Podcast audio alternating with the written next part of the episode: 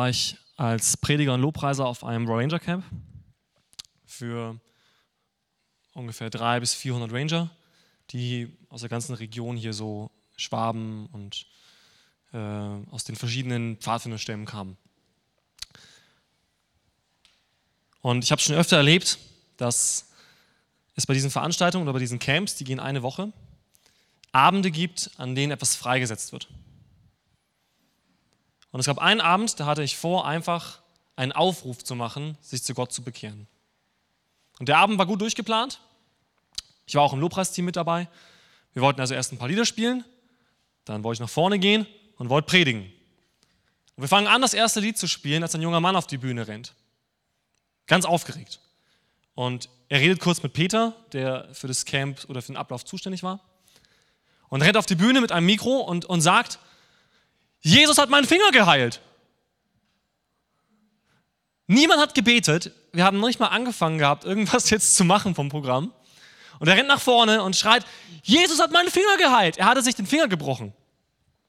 Und Gott sagte ihm, bevor der Lobpreis losging oder im ersten Lied, dein Finger ist geheilt. Und Peter testete das sogar und zog an jedem Finger um zu schauen, dass das ein Placebo-Effekt ist, weil Placebo hin oder her, wenn du am gebrochenen Finger ziehst, dann tut das weh. und er war geheilt.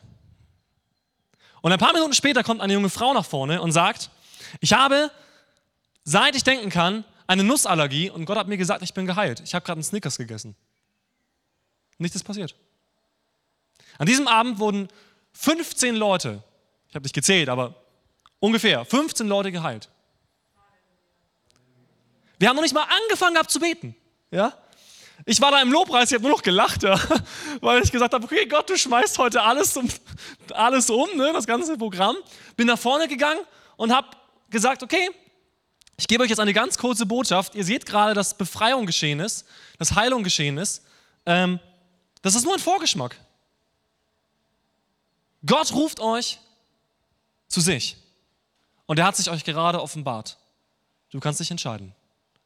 Und fast das gesamte Camp kam nach vorne. Die waren so überwältigt. Ich selber bin rumgegangen, habe Leuten die Hände aufgelegt. Ein junges Mädchen hat eine Schiene gehabt. Ich habe nicht mal gefragt, was sie hat. Ich habe die Hände aufgelegt und habe gesagt, in Jesu Namen, du bist geheilt. Und habe gesagt, zieh die Schiene aus. Und sie zog diese Schiene aus und ich sagte, hüpf. Und sie ist gehüpft und hat nur noch angefangen zu heulen. Nicht vor Schmerzen, sondern weil sie es nicht fassen konnte. Und ich kam zehn Minuten später wieder und sie saß da mit ihren Freundinnen am Boden und hat nur noch geheult. Und ich kam nur her und habe gesagt, das ist cool, ne? das ist cool, ne? Gott heilt. Das glaube ich zutiefst. Und das war nicht die einzige Situation, wo ich es erlebt habe. Ich war mal vor auch einigen Jahren hier in Memmingen, gibt es so eine ESO-Fair. Ne? Das ist so eine äh, Gesundheitsmesse, in Anführungszeichen. Ja. Äh, mit Gesundheit hat das nicht so viel zu tun, meines Erachtens nach, eher mit Esoterik. Ähm, und wir sind dahin, so ein paar junge Männer, und haben gesagt, wir wollen da jetzt einfach für Leute beten. Und wir haben uns am Morgen getroffen, haben uns vorbereitet, haben gebetet, haben dann Eintritt bezahlt ne, für, für diese tolle Messe und sind da rein.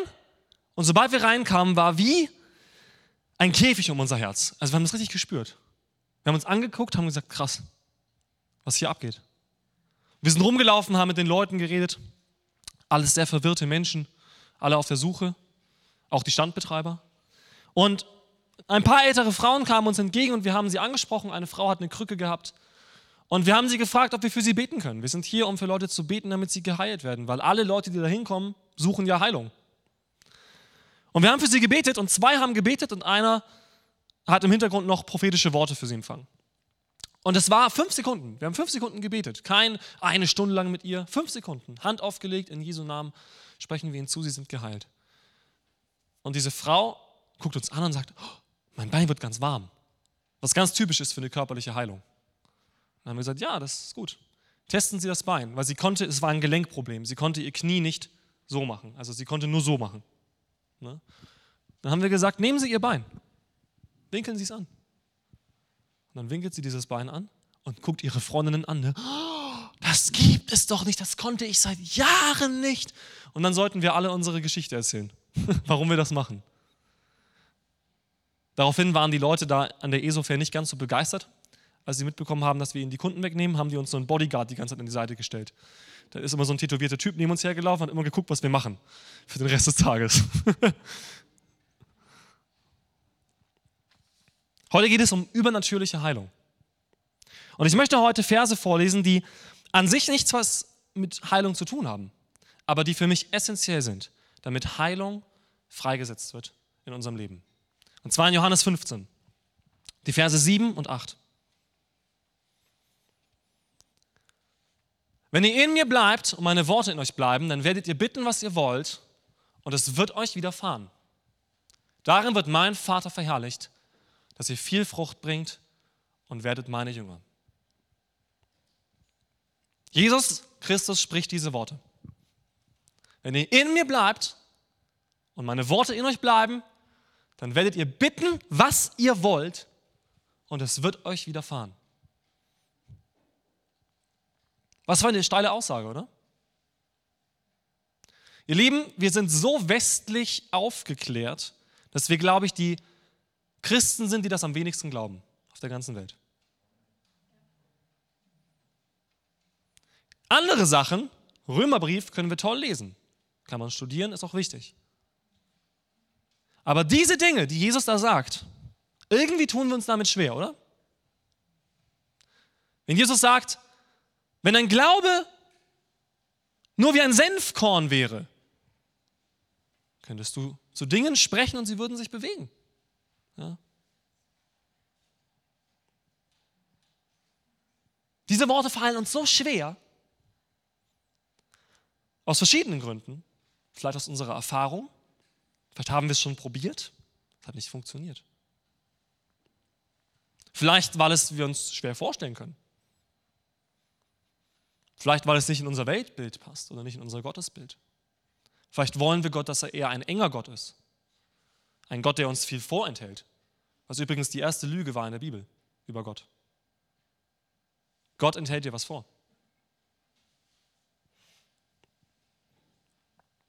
Wisst ihr, was ich glaube, dass nicht das Problem ist? Ich glaube, dass niemand, der an Gott glaubt, daran zweifelt, dass er heilen kann meine, wir reden hier von einem übernatürlichen Gott, einem allmächtigen Gott, der Himmel und Erde geschaffen hat. Kein Mensch, der das ernsthaft glaubt, sagt, er kann nicht heilen. Aber wir tun oft so, als wäre das das Problem. Wir müssen glauben, dass Gott heilen kann. Ich glaube, dass das nicht das Problem ist, ihr Lieben. Ich glaube, die meisten von euch glauben, dass Gott heilen kann. Alle Christen, die ich bisher gefragt habe, selbst Christen, die theologisch mit mir überhaupt nicht übereinstimmen, zum Beispiel im Bereich Wunder oder Geistesgaben sagen, natürlich, Gott kann heilen. Natürlich kann Gott heilen, er ist, er ist allmächtig. er kann alles tun, was er will. Das ist nicht die Frage heute Morgen. Ich hoffe, dass es nicht die Frage ist für dich. Ich glaube, das ist die Basic-Frage. Aber ich glaube, dass alle anderen Religionen, die einen übernatürlichen, allmächtigen Gott haben, glauben, dass der heilen kann. Natürlich. Wenn Gott allmächtig ist, dann kann er alles tun. Ich glaube, dass wir nicht hier hängen als Christen. Ich glaube, dass das nicht der Grund ist, warum wir so wenig erleben. Dass wir nicht glauben, dass Gott das tun kann. Also ist die Frage, um welchen Glauben handelt es sich? Welchen Glauben spricht Jesus immer wieder an und fordert die Leute auf zu glauben? Was für ein Glaube ist das? Und es gibt eine Geschichte, die ich euch erzählen möchte aus dem Markus-Evangelium Kapitel 5, die das sehr gut veranschaulicht. Jesus läuft umher, er hat schon einige Wunder getan. Und eine große Menge umringt ihn. Und eine Frau, die seit über zehn Jahren einen Blutfluss hatte, weiß, Jesus kommt. Und sie geht zu ihm hin und sie drängt sich durch die Menge und sie sagt, ich muss ihn nur berühren und ich bin geheilt. Und sie geht zu Jesus und fasst sein Gewand an. Und plötzlich hält Jesus inne. Ihr müsst euch Folgendes überlegen. Jesus war umdrängt von Menschen, okay? Es war nicht so, dass alle Abstand hielten, wie bei so einem Rockkonzert, und plötzlich kommt ein Fan auf die Bühne und springt Jesus an. Sondern Jesus war umringt von Leuten, die ihn alle irgendwie bedrängt haben. Und plötzlich hält Jesus inne und stellt eine ganz interessante Frage. Wer hat mich berührt? Was für eine komische Frage, oder? Also die ganze Zeit wird Jesus umdrängt und er hält inne und sagt, wer hat mich berührt? Eine Kraft ist von mir ausgegangen. Und dann sieht er diese Frau und es steht drin, dass diese Frau in dem Moment, wo sie ihn berührte, geheilt war. Und Jesus sagt, dein Glaube hat dich geheilt. Es ist nicht interessant, dass all diese Menschen schon dachten, dass Jesus heilen kann. Deswegen sind sie ihm ja nachgefolgt. Irgendwie haben sie gesehen, bei dem ist was, der, der kann das. Aber diese Frau ist einen Schritt weitergegangen. Sie hat geglaubt, dass eine Begegnung mit diesem Jesus das herbeiführen wird, was Jesus tut. Sie hat geglaubt, dass eine Begegnung, eine Berührung mit Jesus reicht, damit diese Kraft von diesem Mann freigesetzt wird.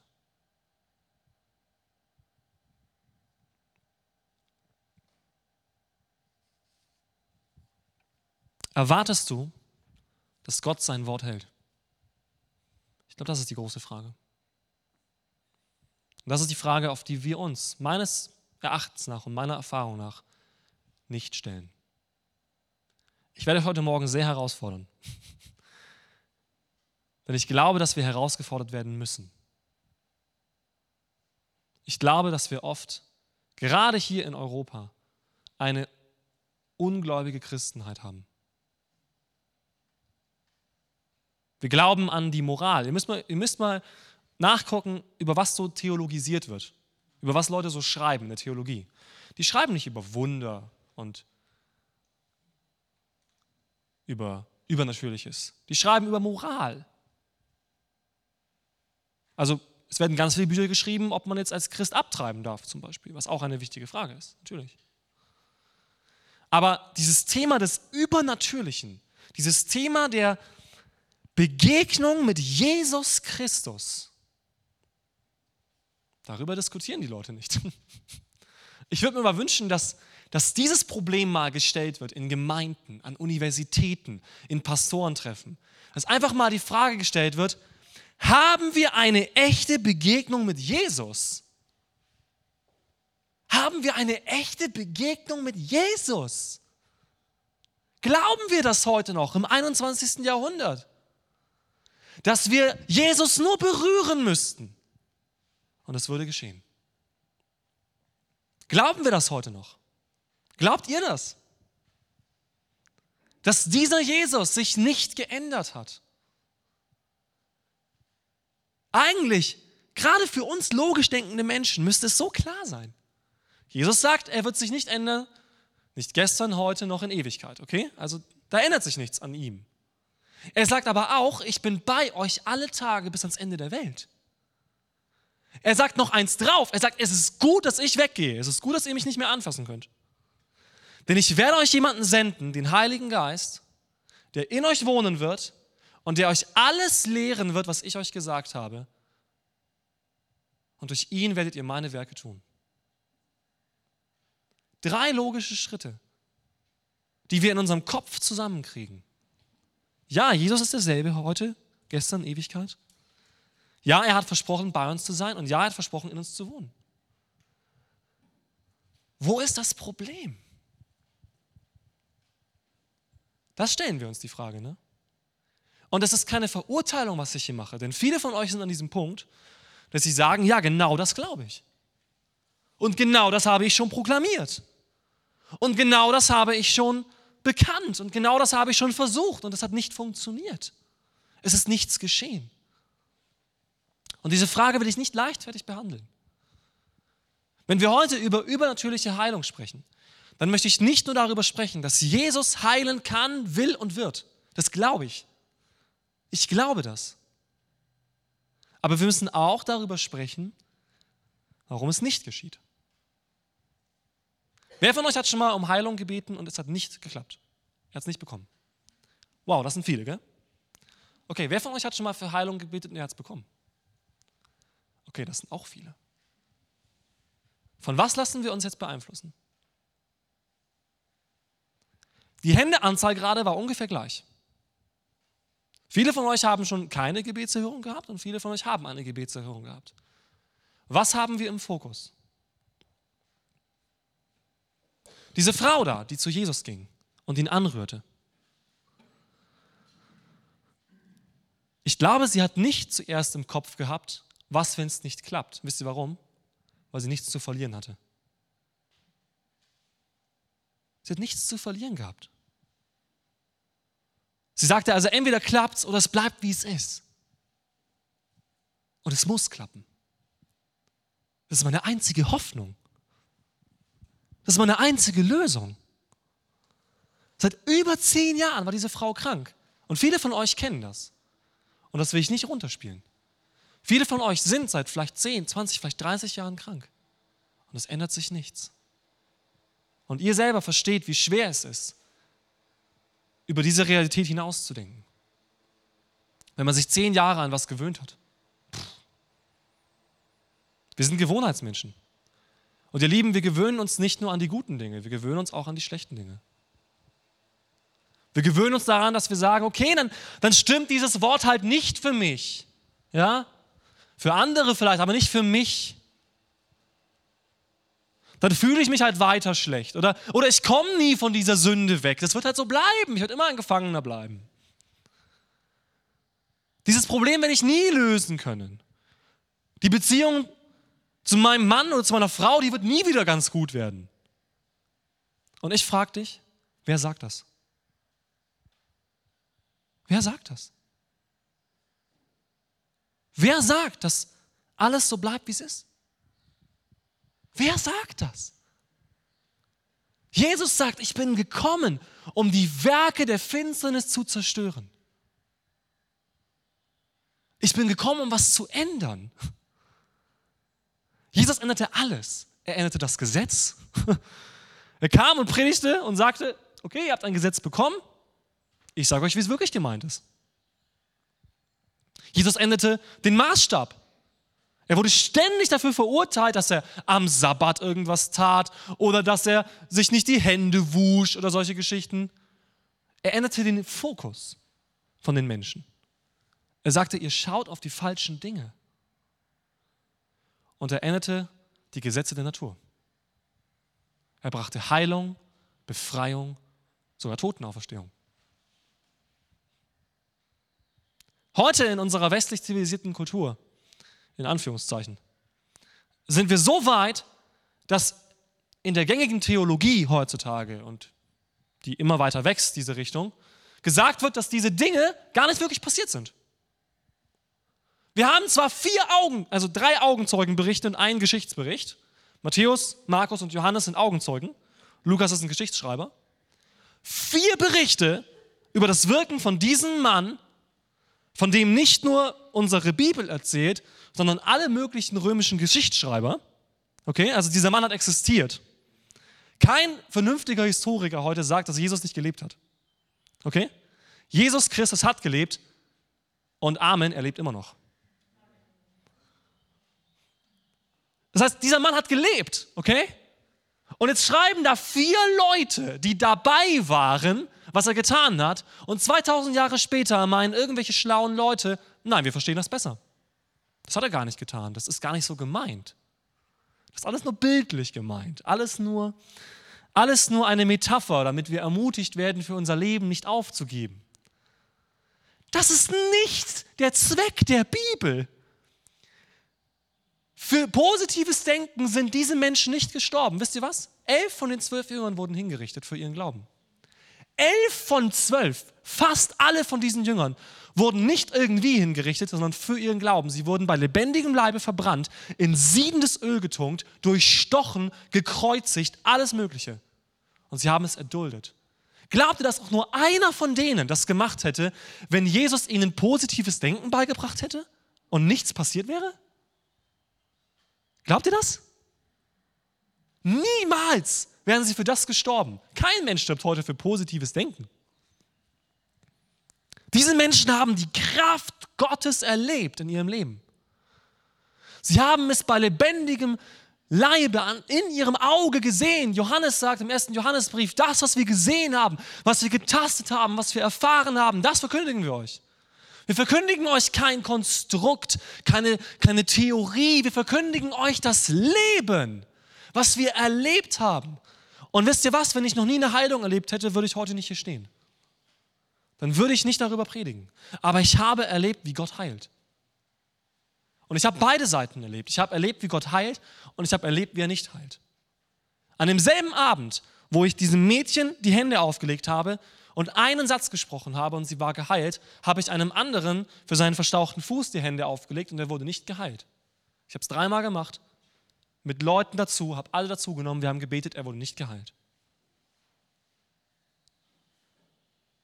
Ja, auch ich bin in dieser Spannung. Wir alle sind in dieser Spannung, wenn wir das Thema behandeln und suchen. Wir sind in dieser Spannung von dem unglaublichen Jesus, der diese Dinge tut und getan hat, und von den Dingen, die wir mit unserem Auge sehen. Viele Menschen wählen dann den Ansatz zu sagen, ich verleugne die Realität. Wenn jemand nicht geheilt wird, ja, du bist schon geheilt. Auch diesen Ansatz finde ich schwierig. Mein Onkel ist vor einigen Jahren an Krebs erkrankt und gestorben. Michi. Die meisten von euch kennen ihn. Er wurde nicht geheilt. Es ist nicht so, dass man nicht geglaubt hat, dass man nicht gebetet hat. Er wurde nicht geheilt. Aber diese Realität zu verleugnen, führt uns nicht zu Jesus. Sondern mit dieser Realität zu kommen und zu sagen, Gott, ich brauche dich in dieser Realität. Ich brauche dich in dem, was da passiert ist. Ich verstehe es nicht. Das führt uns zu Jesus. Amen. Jesus ruft uns nicht dazu auf, Realitätsverleugner zu sein. Jesus ruft uns dazu auf, zu glauben. Er sagt, wenn ihr in mir bleibt und meine Worte in euch bleiben, werdet ihr bitten, was ihr wollt und es wird euch widerfahren. Es ist eine Voraussetzung da. Richtig? Dieser Satz beginnt mit einem Wenn.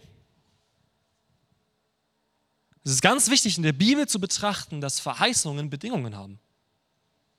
Ganz viele Verheißungen haben Bedingungen. Und Jesus nennt eine Bedingung.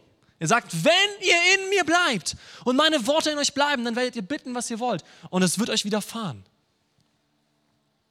Weil wenn wir in Jesus Christus bleiben, wenn wir mit ihm leben, nicht nur als ein Gimmick, nicht nur am Sonntag, sondern dass er das Zentrum unseres Lebens ist, dann werden wir mehr sein wie er. Und wenn wir mehr sind wie er, dann werden wir auch irgendwann diese Werke tun. Jesus hat nur drei Jahre seines Lebens gewirkt. Es ist also auch wichtig, sich einen gewissen Druck zu nehmen, okay? Jesus hat 30 Jahre erstmal studiert und drei Jahre gewirkt. Auch er ist zunächst einmal in der Beziehung zu seinem Vater gewachsen. Auch er musste geprüft und getestet werden, bevor er losging und seine Werke tat aber er blieb in Gott und Gott in ihm. Und Jesus sagt, dass ich diese Werke tue, zeigt, dass ich der Sohn Gottes bin. Das zeigt es. Diese Werke offenbaren es. Und ihr Lieben, ich stehe hier vorne nicht nur mit, keine Ahnung, Wissen, das ich euch weitergebe, sondern besonders mit einem, einem Herzen, das danach sucht. Ich gebe mich nicht mehr zufrieden mit Gottesdiensten und Predigten, wo wir tolle Sachen für den Alltag predigen, wie ich mich nicht mehr so schlecht fühle, und dann gehen wir nach Hause und es funktioniert nicht. Sondern Paulus sagt, wir sind gekommen mit dem Evangelium in der Kraft Gottes. Und Römer 1, Vers 16 und 17 sagt, das Evangelium ist eine Kraft Gottes, selig zu machen, die Menschen, die daran glauben. Es ist eine Kraft Gottes und das ist die Frage. Glaube ich an uns? Glauben wir noch an diese Kraft? Zunächst einmal an die Kraft des Evangeliums, die Kraft des Kreuzes, die Kraft des Todes und der Auferstehung Jesu Christi. Denn darin liegt alles für uns. Darin liegt alles für uns. Wenn er seinen eigenen Sohn nicht verschont hat, sagt Paulus über Gott, sollte er uns mit ihm nicht alles schenken?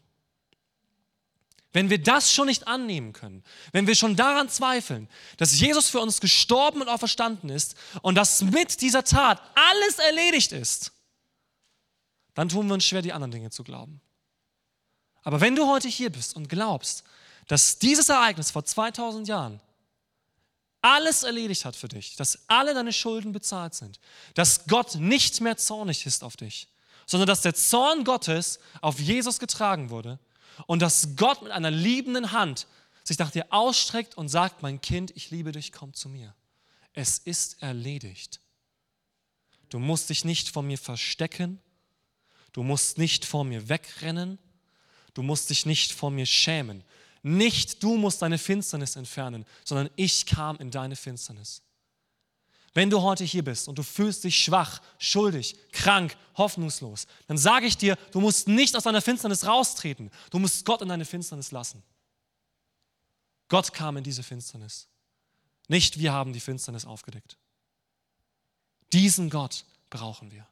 Der Gott, der in unsere Finsternis, unsere Schwachheit kommt. Ich habe heute keine Antwort für deine persönliche Frage. Vielleicht bist du hier und du bist nicht geheilt. Und ich möchte nachher für dich beten, weil ich glaube, dass Gott heilt. Aber vielleicht bist du hier und hast Fragen. Und sagst, okay, das, das ist relativ einfach. Ich meine, Jesus hat das getan. Jesus lebt in mir. Und Jesus sagt, ich soll es tun. Das ist im Kopf einfach, aber mit der Realität zusammen wird es oft schwierig. Und ich kann dir nicht für dich persönlich deine Frage beantworten. Ich kann nicht für jeden beantworten, warum das passiert und das nicht passiert. Ich glaube, dass das auch nicht meine Aufgabe ist. Ich glaube, dass das gar nicht unsere Aufgabe ist, das immer so zu erklären. Und ja, es gibt verschiedene Erklärungen, die möglich sein können. Wie ein Arzt, ne, der verschiedene Sachen abcheckt. So gibt es das auch in der Bibel. Und wir werden auch nächste Woche über einen weiteren sehr wichtigen Punkt sprechen, der im Dienst von Jesus und in der Befreiung sehr wichtig ist, nämlich den Bereich Dämonen und Geister. Das wird sehr spannend, das Thema. Da empfehle ich euch zu kommen. Weil das wichtig ist. Es kann ein Grund sein, warum wir immer noch krank, gefangen und süchtig sind. Aber es ist ein Grund, vielleicht von vielen. Und ich möchte dir heute einen Grund nennen, den ich für mich persönlich sehe. Ich rede aus meinem Leben. Und ich rede aus der Bibel. Und diese beiden Dinge kommen für mich zusammen und deswegen sage ich sie euch. Weil das für mich ein Grund ist, warum wir so wenig erleben. Und das ist genau das, was Jesus hier anspricht.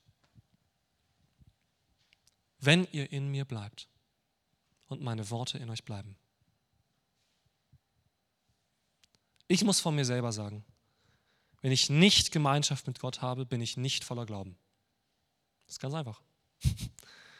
Wenn ich nicht in den Gottesdienst gehe, wobei es überhaupt nicht um Gottesdienst geht, gell? Also das hier ist nicht Kirche. Kirche sind die Gläubigen als Gemeinschaft.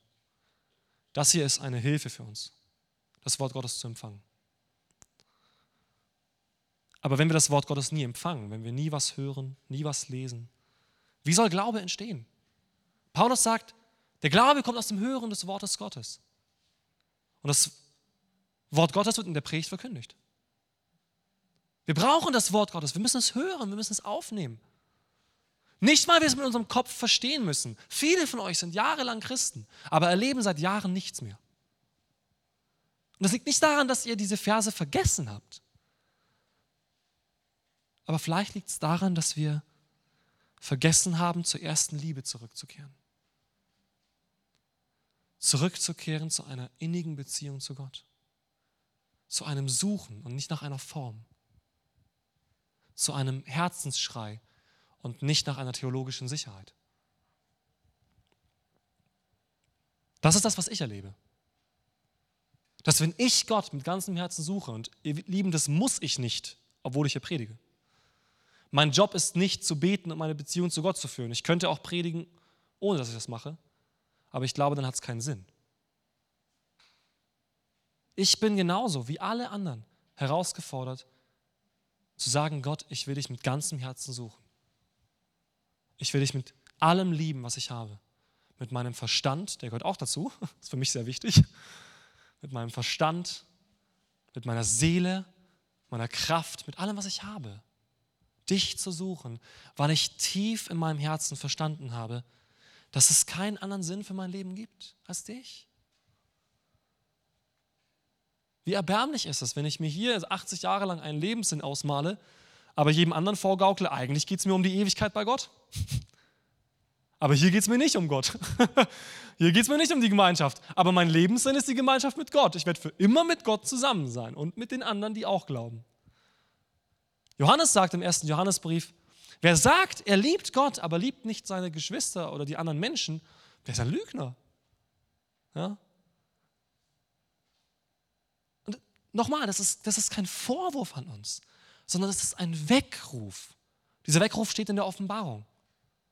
Kehrt zurück zur ersten Liebe. Kehrt zurück zur ersten Liebe. Ja, es erfordert Opfer. Römer 12, Vers 1 und 2 sagt, unser Leben soll ein wohlgefälliges Opfer sein. Wir selbst sind das Opfer. Wir selbst sind das, was wir hingeben müssen. Und vielleicht erfordert das manchmal Zeit, die wir gerne anders nutzen würden. Vielleicht erfordert das manchmal Überwindung von Stolz oder von Bequemlichkeit. Aber wisst ihr was? In jeder Beziehung erfordert das das. In jeder Partnerbeziehung musst du Zeit und Kosten und Mühen investieren, damit diese Beziehung lebendig bleibt. Warum auch nicht bei Gott? Das ist keine Werkgerechtigkeit, es ist Liebe. Es ist Liebe. Und ich wünsche mir so sehr, dass wir als Christen nicht dafür bekannt sind, dass wir alle plötzlich Corona-Experten sind, sondern dass wir Jesus Christus lieben und verherrlichen. Amen. Das ist unser Lebenssinn. Also wenn ich das nicht mache, kann Gott mich einfach gleich zu sich nehmen. Ich habe hier nichts, was ich bei ihm vermissen würde. Es gibt eine Sache, die ich hier machen kann und dort nicht. Und das ist, ihn vor Menschen zu verherrlichen, die ihn nicht kennen. Das werde ich später nicht mehr tun können. Und deswegen glaube ich, auch in meinem Leben, bei vielen anderen, erleben wir Heilung vielleicht gar nicht so oft bei uns im Privatleben. Wobei ich auch glaube, dass Gott das möchte. Aber besonders im evangelistischen Kontext wenn wir mit Menschen zusammen sind, die Gott nicht kennen.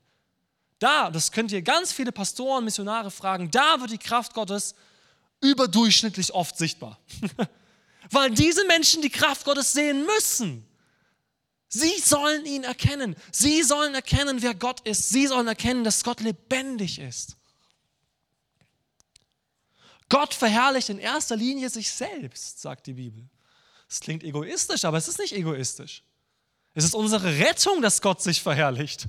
Denn Gott ist das Leben. Wenn Gott sich nicht verherrlichen würde, wüssten wir nicht, was das Leben ist. Wir wüssten nicht, wo wir hin sollen.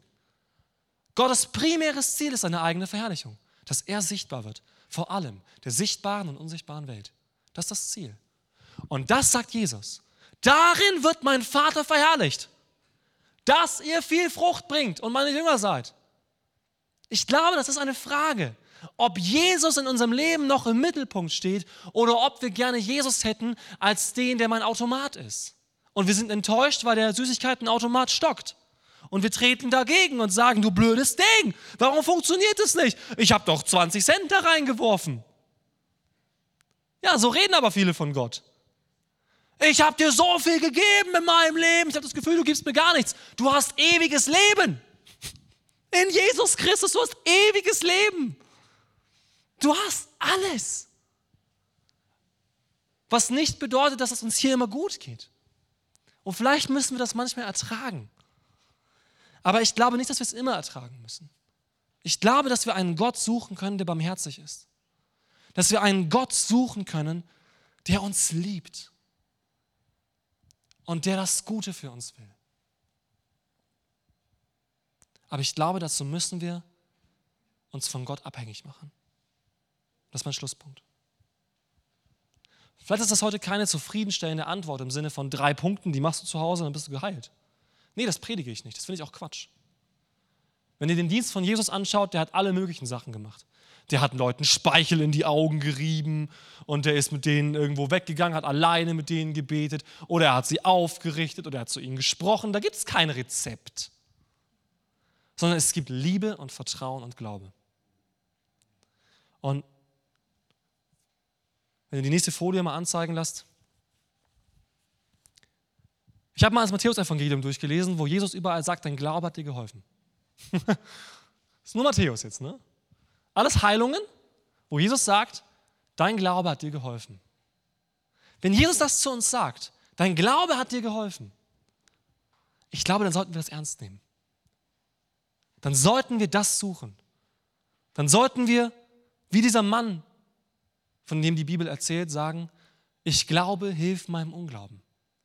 Hilf mir dir zu vertrauen. Glaube ist nicht, ich stelle mir vor, wie ich geheilt bin. Das ist nicht Glaube. Das griechische Wort Glaube ist Pistis und das ist Vertrauen. Das ist ein Beziehungswort. Ich vertraue dir, Jesus, dass du die Wahrheit sagst. Ich vertraue dir, dass du lebst. Ich vertraue dir, dass du heute noch derselbe bist. Ich vertraue dir. Und dieser Glaube wird uns helfen. Definitiv. dieser Glaube wird uns helfen, weil er eine Einladung ist für Gott in unser Leben. Nächste Folie bitte. Wer aus sich selbst redet, sucht seine eigene Ehre. Wer aber die Ehre dessen sucht, der ihn gesandt hat, der ist wahrhaftig und keine Ungerechtigkeit ist in ihm. Und ich möchte mal einsetzen, wer aus sich selbst betet. Oder wer aus sich selbst wundervoll bringen möchte. Oder wer aus sich selbst gesund sein möchte. Oder wer aus sich selbst klug sein möchte. Der sucht seine eigene Ehre. Aber wenn wir die Ehre Gottes suchen, wenn wir sagen, Gott, es geht um dich. Es geht nur um dich. Aber ich bin schwach und ich brauche dich. Ich weiß nicht mehr, wie ich weitermachen soll. Und ich brauche dich jetzt dann sage ich dir eines.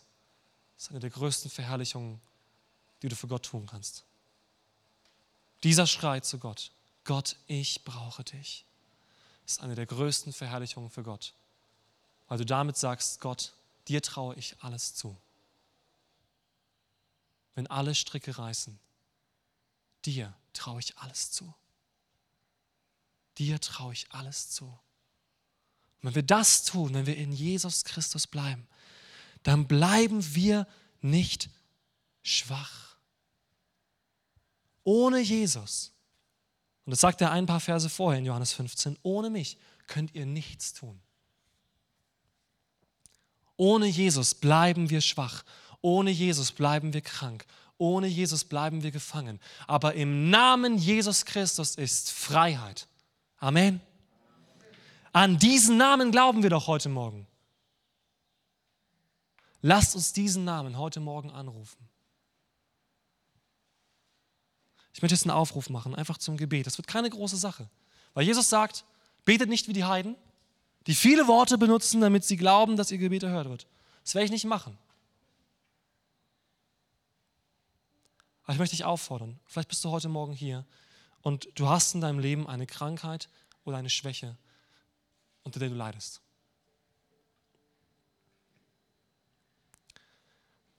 dann möchte ich dich einladen, aufzustehen. Und ich möchte für all die beten, die jetzt aufstehen, dass Gott jetzt anfängt zu wirken. Und indem du aufstehst, machst du einen Schritt, du machst ein Glaubensbekenntnis. Du sagst, ja, ich traue dir alles zu. Ich traue dir zu, dass du heute Morgen hier bist. Ich traue dir zu, dass es nicht am Gebäude liegt, nicht am Sonntag, nicht am Wochentag, nicht am Prediger, sondern an Jesus Christus allein. Ich mache hier gar nichts. Ich verkündige nur, was Gott mir gesagt hat. Gott lädt dich ein.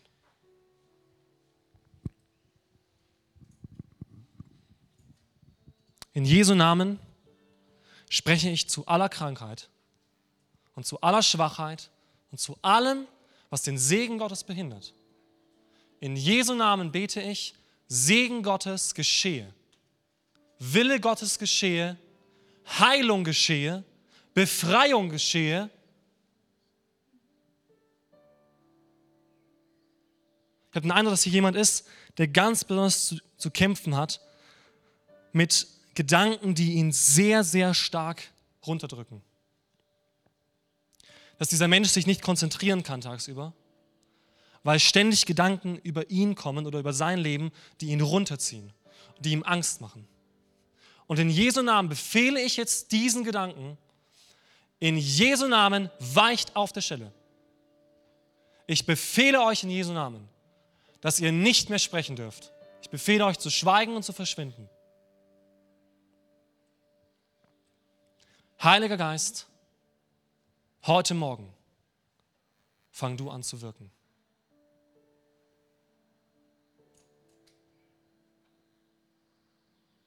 Ich möchte, dass wir kurz alle die Augen schließen, denn ich möchte noch einen Aufruf machen. Vielleicht ist hier jemand, der noch nicht unter dem Blut Jesu steht, der noch nicht unter diesem Schutz ist, der noch nicht in diesem Segen steht. weil dieser Mensch sich noch nicht getraut hat oder sich noch nicht entschieden hat, sich Jesus unterzuordnen und ihm zu vertrauen.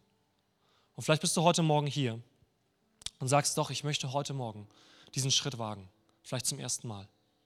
Ich möchte heute Morgen ganze Sache mit Jesus machen. Ich möchte, ich möchte, dass er über mich bestimmt. Ich möchte, dass er der Chef in meinem Leben ist. Dann möchte ich einladen, die Hand zu heben. Und für jeden, der das möchte, heb deine Hand und ich werde für dich beten. Und du kannst dieses Gebet entweder mitsprechen in deinem Herzen oder es bejahen. Aber wenn dieses Gebet vorbei ist und du dieses Gebet bejahst und gesprochen hast, dann bist du gerettet.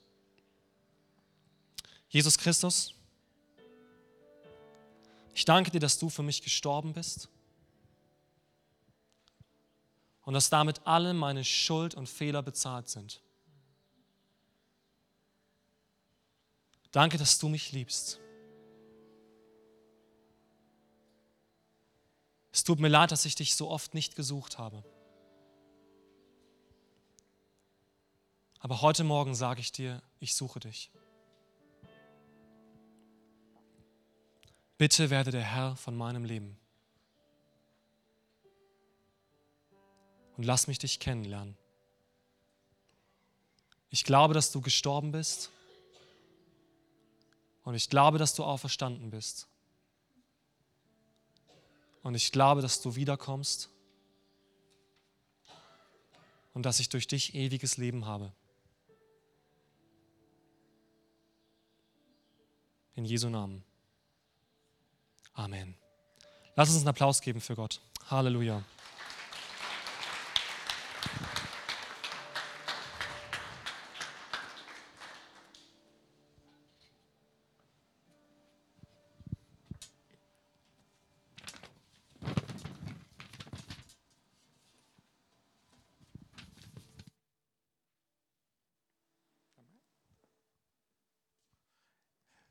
Zum Schluss vom Gottesdienst dürfen wir noch äh, mit einem Lied auch noch abschließen und danach darf ich euch noch den Segen geben.